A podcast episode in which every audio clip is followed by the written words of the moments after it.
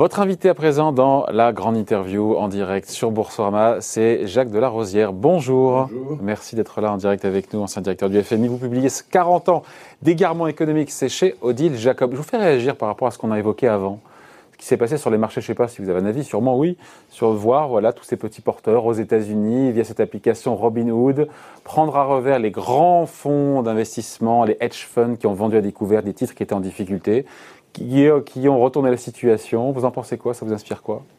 Oui, euh, vous avez eu une conversation intéressante avec Jean-Marc Victory il y, a, un instant.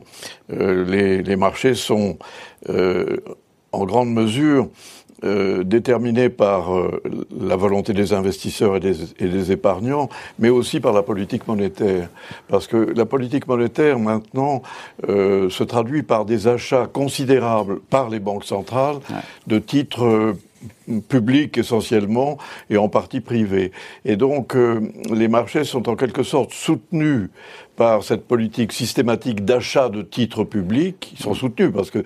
la Banque centrale les achète, et euh, ils se reportent, surtout aux États-Unis, vers les marchés euh, d'actions. Et donc, en l'espèce, pendant je coupe, ce sont les particuliers, ce sont les euh, c'est Mr. Smith des Américains qui se sont mis ensemble voilà, pour faire remonter un titre. Là, c'est le rôle des particuliers qui peuvent désormais influencer certains segments de la code, de la bourse. C'est nouveau, ça, c'est nouveau. Oui, mais c'est logique. À l'ère des réseaux sociaux, à l'ère si, des... Si les banques centrales achètent euh, quasiment la totalité des nouvelles émissions de titres publics, elles font monter la valeur de ces titres, par définition, puisqu'elles les achètent. Et elles font baisser les taux d'intérêt. Et les agents économiques, notamment aux États-Unis, sont, sont rationnels. Euh, S'ils voient que les taux d'intérêt qu'on leur sert à eux mm. euh, baissent à zéro sur leur titres obligataires, ils vont se reporter sur la bourse action. Mm. Et c'est une partie, si vous voulez, de l'effervescence des, titres actions que nous connaissons aujourd'hui. C'est l'effet secondaire de eh cette politique monétaire. Mais en même temps, les banques centrales, dans cette crise, alors là on revient pour le coup à la crise et à la pandémie, elles ont fait quand même du bon travail parce qu'elles ont évité, elles nous ont évité le chaos, le chaos économique, le désastre, la spirale, euh, non? Heureusement qu'elles étaient là. Oui, tout à fait. Heureusement qu'elles étaient là. Euh, mais quand on a dit ça, euh, qui est juste, il faut aussi dire que euh, les banques centrales, depuis une quinzaine d'années, ont concouru assez massivement à l'endettement de l'économie générale avec une politique de taux faible mm. et de liquidité abondante. Oui, mais là, dans cette crise, elle est justifiée, cette politique-là. D'accord, mais euh, quand on examine... Qu'est-ce qu'elle peut faire d'autre, autre, autrement? Est-ce qu'elle peut faire autre chose? La situation particulière que vous, que vous évoquez, c'est-à-dire... les banques centrales achètent massivement pour fournir de la liquidité au marché dans la période Covid. On est d'accord là-dessus. Mais ce que je dis, qui est différent, c'est que depuis 15 ans, on a affaiblit les, la structure financière, si vous voulez, sur laquelle on vit, parce qu'on a fait beaucoup de dettes. Et c'est l'endettement massif qui est consubstantielle à la politique monétaire qui a été menée depuis 15 ans, c'est cet endettement massif qui fragilise le système financier. Alors il faut se réjouir, certes, que les banques centrales interviennent euh, lorsque la maison est en feu et, elles, apportent la liquidité nécessaire, mais, il ne faut pas se réjouir de ce qu'elles ont fait depuis 15 ans assez systématiquement pour affaiblir le système financier. Ouais, parce qu'au départ, on se dit les taux d'intérêt qui sont bas, c'est bon pour la croissance, c'est bon pour l'investissement, pour acheter des maisons, pour construire des usines et en fait, ce que vous expliquez très bien dans une interview, justement, parce qu'on parlait des échos, à relire dans les échos, c'est qu'elle fabrique la décroissance de demain, les banques centrales. Et on se dit, mais attendez, hop, c'est bizarre, parce que justement, les taux bas, c'est contre-intuitif quand même. Ils sont là pour soutenir les projets d'investissement. Oui, ça, ça, paraît très, euh, très bizarre et contre-intuitif, mais en réalité, c'est ce qui se passe. Parce que si vous avez une période longue, où les taux d'intérêt sont très bas, ce qui est le cas ah depuis quelques années, et on nous dit, les banquiers centraux nous disent que ça va continuer pendant des années encore. Si vous avez ça, il y a un phénomène qui n'est pas prévu par les banquiers centraux, mais qui est réel, et ça s'appelle la trappe à liquidité. Un agent économique qui est rationnel, et à qui on dit on aimerait que vous achetiez des titres euh, obligataires euh, euh, d'une grande société qui participe à l'investissement énergétique, écologique, etc. Et on aimerait que vous achetiez ces titres. Mais on vous prévient, ils ne rapporteront rien, Et si la société qui émet ces titres est de bonne qualité, ils vous rapporteront un taux d'intérêt négatif, c'est-à-dire que vous serez taxé sur cette opération. Alors, l'agent économique à qui on dit ça a plutôt tendance et c'est ça qu'on appelle la trappe à liquidité, a plutôt tendance à rester liquide, c'est-à-dire à garder des comptes en banque euh, euh, sous forme de dépôt. Moi, je me mets à la place du chef d'entreprise qui se dit aujourd'hui, je peux euh, m'endetter à 1%, j'ai un projet qui va me rapporter du 5%, et eh ben je m'endette et j'y vais, je fabrique l'usine, je lance ce nouveau produit. Oui, mais hein. c'est pas tout à fait comme ça que ça se passe. Parce que le projet qui rapporte 5%, c'est un projet qui va demander d'abord euh, une partie en fonds propres en, equity, en, en action. C'est pas que de la dette. Vous ne pouvez pas faire. Enfin, moi j'ai fait ce travail pendant des années. Vous ne pouvez pas réaliser des projets euh, d'avenir avec des risques, avec des potentialités de, euh, de rémunération assez importants, sans mettre de l'equity. Vous ne pouvez pas le faire 100% sous forme de dette. Donc il vous faut, il vous faut aussi des investisseurs. Et ces investisseurs, ils vont regarder à deux fois. Alors, oui, la société dont vous parlez pourrait effectivement emprunter à quasiment zéro ah pour euh, financer un projet de ce genre, à condition qu'elle trouve les, investisseurs euh, en action. Mais ce qui se passe, c'est que la société dont vous parlez, qui serait brillante si elle faisait l'opération consistant à acheter de l'argent pour zéro et à l'investir sur 5%, cette société-là a une autre option qui lui est offerte. Et l'autre option, c'est de s'endetter aussi à mmh. zéro et de racheter les titres mmh. qu'elle a émises dans le public. Et, cette, et, cette, opération de rachat de titres, elle est maintenant monumentale. Et qu'est-ce qu'elle aboutit à quoi? Elle aboutit à, certes, endetter les entreprises qu'ils font, mais à faire remonter les titres en bourse et à satisfaire les actionnaires qui reçoivent de l'argent. Mais est-ce qu'elle concourt à l'investissement? Non. Dans ce cas-là, non. Et elle détruit la base action, la base equity sur laquelle on, fonctionne. Les banquiers centraux ne le disent pas comme ça, mais on a le sentiment que les taux d'intérêt proches euh, de zéro vont rester là pendant un moment. Est-ce que c'est une histoire qui un jour se terminera mal, cette histoire de taux zéro? Est-ce qu'elle peut bien se terminer?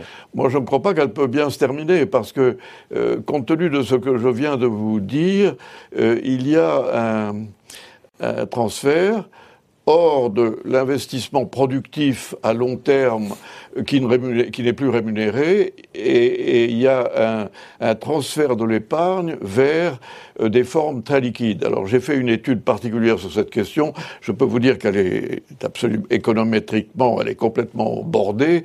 Euh, il y a depuis dix ans une progression exponentielle de la partie liquide des des, de, l'épargne financière des ménages qui est, qui est phénoménale. Mm. Et ça veut dire ce que je viens de dire, c'est-à-dire que les gens préfèrent puisqu'ils ne sont pas rémunérés de toute façon. Ne rien faire. Alors ils ne sont pas rémunérés sur leur compte en banque non plus. Mais au moins, quand ils voudront mobiliser l'argent, on ne va pas leur demander une taxe. Tandis que s'ils achètent une belle, de, de, beaux titres obligataires de belles sociétés, ils vont être obligés de payer pour les avoir. Alors ça s'appelle la trappe à liquidité. Je, ce n'est pas moi qui l'ai inventé. C'est un génie économique qui l'a inventé. C'est Keynes. Mm. Keynes disait faites très attention quand vous baissez les taux d'intérêt. Il était favorable à des taux d'intérêt faibles, bien sûr, puisqu'il était mm. pour euh, une économie de relance par la politique monétaire. Mais il disait, faites attention de ne pas aller trop bas, parce que si vous allez trop bas, vous allez rentrer dans la trappe à liquidité qui est mortelle pour l'investissement. Donc quand vous me dites, est-ce que ça peut bien se terminer, je vous dis, ça va mal se terminer. Et comment alors Et ça, se terminera quelle forme? Bah, ça se Écoutez, il y a une chose que personne ne dit, que, mais moi que je vais vous dire ce matin à Ecorama, c'est que l'investissement productif, depuis dix ans, ne fait que chuter, malgré cette politique monétaire de taux zéro. Il chute. Et il chute pourquoi? Pour la raison que je vous indique. En plus, c'est très dépressif. Parce que la croissance aussi, mais quand la vous dites est faible. la croissance est faible. Et quand vous dites à des épargnants et à des investisseurs, les taux vont être à zéro pendant 20 ans, 30 ans, j'en ai même entendu dire à 50 ans. Si vous lui dites ça, c'est extraordinairement dépressif. Ça veut dire il n'y a pas de croissance économique, parce que la croissance économique, elle est toujours consubstantielle à une certaine augmentation des taux d'intérêt. Donc il n'y a pas de croissance économique. Donc je ne fais pas de projet. Mais c'est ça le Donc je ne m'engage pas. C'est ça le point de départ. Il n'y a pas cette croissance économique. D'où l'idée de faire de l'investissement public et de la dette. C'est ce que défendent les, gens qui ont cette théorie en disant ben, on va booster la croissance potentielle avec des bons investissements publics dans le vert, dans l'éducation, dans la santé. Euh, oui, seulement. Je ne vous sens pas emballé. Hein euh, seulement, ça serait très bien ça, mais euh, c'est pas ça qui se passe. tout l'argent qui est emprunté par le secteur public et qui est en fait monétisé par la Banque centrale est un argent qui va à la à la redistribution, euh, à la dépense courante, mais pas à l'investissement. Il y a très peu d'investissement productif dans tout ça. C'est parce que nous sommes tellement chargés par des déficits budgétaires de toutes sortes, et accrus bien entendu par euh, le Covid, par euh, le chômage partiel, etc., que, en fait, cette dette dont vous dites qu'elle est peut-être la solution, elle est en effet la solution à des gouvernements impécunieux qui peuvent ainsi euh, financer les dépenses courantes. Mais ils ne financent pas l'investissement. Mm. Et je vous assure que l'idée de dire à tout le secteur privé, investisseurs et épargnants, vous n'allez pas être rémunéré pendant 30 ans, parce qu'il y aura les taux d'intérêt être à zéro, ce n'est pas quelque chose qui incite les porteurs de projets, les entreprises et les épargnants à s'investir à long terme. Alors, c'est une vérité qui n'est pas agréable à entendre parce qu'elle ne concourt pas à la louange générale des taux d'intérêt zéro, mais je vous dis que c'est le verre dans le fruit, cette affaire-là. Et si Mais alors, on fait quoi pour lancer la croissance potentielle? Parce que c'est vrai que hier, on avait l'OFCE, mais c'était pas une surprise, qui eux-mêmes plaident pour plus de dépenses publiques et sur un plan de relance français boosté. Mais même le MEDEF demande ça. L'Institut Montaigne demande un plan de relance bis plus vaste, Alain Minck aussi. Euh, pourquoi vous êtes contre en même temps, ceux qui ne sont pas d'accord avec vous vont vous dire euh, mais il faut arrêter de regarder la dette rapportée au PIB, il faut regarder la charge d'intérêt, que coûte véritablement l'emprunt public chaque année rapporté au PIB. Et là, on est au plus bas du plus bas. Non, mais l'avenir n'est pas du tout dans euh, la multiplication des plans de, relance. Euh, les plans de relance que nous faisons en France sont souvent axés sur euh, la distribution, la redistribution, la dépense publique. oui, mais ça réduit la pauvreté. L'augmentation des effectifs. Ça réduit la pauvreté. Ça, non, c'est pas, c'est pas de la bonne dépense, ça. De... Non, parce que ce qui réduit la pauvreté. 9 millions de pauvres en, en réalité, c'est l'investissement. Et c'est l'investissement, pas seulement l'investissement public. On, on est encore dans une économie soi-disant libérale. Il y a donc aussi l'investissement privé.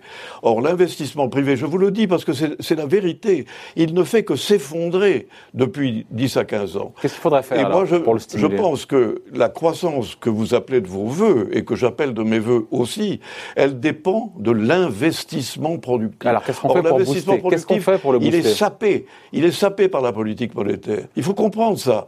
Et alors, c'est pas du tout ce qu'on vous dit. Mais ça veut dire qu'à contrario, Jacques Delarosière, si les taux d'intérêt étaient plus élevés, ça relancerait l'investissement? Si, Les taux, d'intérêt étaient à un niveau plus élevé, mécaniquement, l'investissement repartirait. C'est pas aussi simple. Écoutez, quand vous faites de l'histoire économique, et je pense qu'il faut en faire, vous voyez qu'il n'y a jamais eu de phase ascensionnel dans la croissance, sans taux d'intérêt positif. Il n'y en a jamais eu. Alors, des taux d'intérêt négatifs consubstantiels à une croissance forte de l'investissement, je demande à voir. Et en fait, je ne vois rien du tout. Et donc, euh, je ne crois pas à, cette, euh, à ce conte de fées. Mm. Et je pense qu'il faut, si on veut la croissance future que vous appelez de vos voeux à juste titre, si on veut ça, il faut dégager les conditions qui permettent à l'investissement productif de fonctionner. Or, il ne fonctionne pas l'investissement productif. Moi, je ne suis pas intéressé par des distributions d'actions, des rachats d'actions, des trucs comme ça. C'est la fin de ça. Il faut, il, faut revenir à des choses plus fondamentales. Comment on dope, comment on stimule l'investissement des entreprises? Vous proposez quoi alors? Si c'est ben, pas par les taux d'intérêt. Vous doper en, en, disant vous serez rémunéré à, moins quelque chose. Ça, c'est mm. pas euh, économiques qui comprennent ça. Mm. Euh, donc il, faut commencer à, à, faire comprendre et à comprendre soi-même que euh, la hausse des taux d'intérêt est nécessaire. Alors il ne faut pas qu'elle soit brutale, parce que si elle était brutale, elle, entraînerait des, perturbations financières et boursières considérables. Mais il faut que petit à petit, on comprenne que des taux positifs à 10 ans ou à 15 ans, c'est pas le malheur, c'est au contraire la condition de la restauration de, de l'investissement. Alors, euh, je vous livre cette pensée. Euh, il s'agit de modifier l'état d'esprit qui est un état d'esprit, je vous assure que pendant 30 ans, vous allez avoir des taux d'intérêt zéro. Il faut changer ça en une position plus humble à l'égard des marchés financiers et dire, oui, l'investissement productif à long terme est une nécessité, mm. point numéro un. Point numéro deux, pour le réaliser, il faut quand même le rémunérer, ce, mm. risque que l'on mm. prend. Et, et donc, il faut permettre aux marchés financiers de, respirer et d'apprécier les risques. sauf que vu l'endettement public mondial, la sensibilité des économies et du système financier est très liée justement au taux d'intérêt. Et on sait que si ça remontait trop vite, les taux d'intérêt, on ne peut pas toujours bien piloter ça, on risque, on risque le bain de sang, disent certains. Hein. Tout est lié, vous comprenez Si vous faites une politique systématique de monétisation de la dette publique et que vous ramenez la dette publique à des taux zéro en, relevant son, son, le, taux qu'elle a, si vous voulez, au point de vue de, de sa valeur sur le marché, si vous faites ça pendant trop longtemps et d'une manière à mon avis exagéré, à ce moment-là, vous allez avoir un marché financier déréglé qui n'ira pas vers l'investissement productif, il ira vers la dette, et il ira vers la dette qui est immédiatement euh, petitement rémunératrice. Mais, par exemple, les rachats d'actions, pour les réaliser, les entreprises doivent s'endetter à zéro, hmm. voire à un peu moins de zéro. Donc ça coûte hmm. rien. Et avec ça, ils arrivent à faire monter les titres et à satisfaire les actionnaires. Mais les actionnaires, ils n'ont pas investi dans le processus. Ils, ont, ils, ont, juste touché de l'argent. Hmm. Et, et, moi, je dis, ce système-là, parce que c'est devenu un système. Hmm. Il, il, il, règne, il, il règne sur la bourse. C'est ça le jeu boursier. Et c'est un jeu qui n'est pas dans l'économie réelle. Alors moi, je suis de la vieille école. Je pense que pour avoir une économie réelle qui fonctionne, d'abord, il faut travailler. Hmm. Deuxièmement, il faut rémunérer le travail. On est dans les égarements. On est dans les égarements économiques, là. Ben oui, on est, on est en plein là-dedans. Donc il faut travailler, il faut... Il faut travailler. On, travaille en France, on travaille. Oui, on ne pas dire ça à ceux qui travaillent énormément. on travaille moins qu'ailleurs. Sur la durée d'une vie. Sur la durée d'une vie. Il faut travailler. Sur la durée d'une vie, on travaille moins. Il faut épargner. Il faut épargner. Et il faut que cette épargne soit rémunérée et qu'elle soit dirigée vers l'investissement productif. Si vous faites ces quatre choses-là, vous êtes, vous êtes paré. Mais si vous commencez à vivre dans la financiarisation, dans le, le, maître mot, c'est emprunter. C'est la théorie euh, que vous entendez souvent à Ecorama. Emprunter, ça coûte rien. Si vous faites ça, vous tuez l'économie vous tuez l'aspiration vers, la croissance et vers le risque. Une économie, c'est une Donc économie... Vous êtes, un peu seul contre tous, là. C'est vrai qu'on dit ça souvent dans Ecorama, des gens qui disent ça. Pourtant, on essaie d'avoir tous les sons de cloche. Non, non, vous avez le sentiment de professer un peu seul non, mais je, Je ne dis pas que vous le faites vous. Non, mais j'entends bien. Je mais je dis que c'est malheureusement, à mes yeux, euh, une théorie trop, trop, euh, trop diffuse et trop diffusée, qui consiste à dire empruntons, ça nous tirera d'affaire. Et moi je dis, quand vous empruntez, ça vous enfonce dans le problème.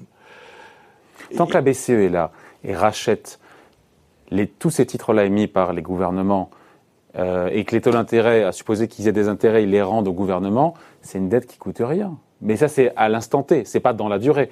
Qu'est-ce qu'elle fera la Banque Centrale Européenne dans dix ans quand ces titres arriveront à échéance? C'est ça le sujet. Ce, ce qu'il faut comprendre, c'est que dans l'immédiat, en effet, ça, ça permet au ministère des Finances de financer leurs euh, euh, dépenses nouvelles. Mais, comme je le disais il y a un instant, ça introduit un biais dans les marchés financiers, parce que vous avez tout le marché de la dette publique, qui est un marché énorme, qui est acheté et mis au bilan des banques centrales. Hmm. Vous chantez le marché. Le marché n'a plus d'existence là-dessus. Alors qu'est-ce qu'il fait le marché Puisqu'il ne peut plus acheter ces titres-là. Il achète des actions. Il achète des actions quand c'est aux États-Unis. Et il achète aussi de l'immobilier, hmm. il achète de l'or, il achète des valeurs spéculatives. Et il achète des tas de choses compliquées, fabriquées par des fonds euh, un peu douteux. Et, c'est ce qu'on appelle search for yield, c'est-à-dire que dans un monde de taux d'intérêt zéro, on essaye de trouver les petites portes qui vous mènent à un peu de, rémunération. Voilà, c'est ça. Alors c'est une Mais les arbres, les arbres ne montent pas au ciel. Comment Les arbres ne montent pas au ciel. Les arbres ne montent pas non, au ciel. Non mais ça ne peut pas durer indéfiniment. Mais je sais, mais vous, vous avez raison de le dire. C'était le fameux théorème de Okun, qui était un grand économiste américain. Il disait, je, moi dans la vie, je ne connais que deux vérités sûres. La première, c'est que les arbres ne montent pas jusqu'au ciel, il y a un moment où ça s'arrête. Et deuxièmement, le moment où ça s'arrête, j'arrive pas à le prévoir. Ouais. Bon voilà, en tout cas à lire, il faut lire 40 ans d'égarement économique et puis quelques idées pour en sortir, on en a eu certaines euh, à l'instant, signé Jacques Delarosière donc aux éditions Odile Jacob. Merci d'avoir été notre invité dans la grande interview en direct sur Boursorama. Merci, beaucoup. Merci.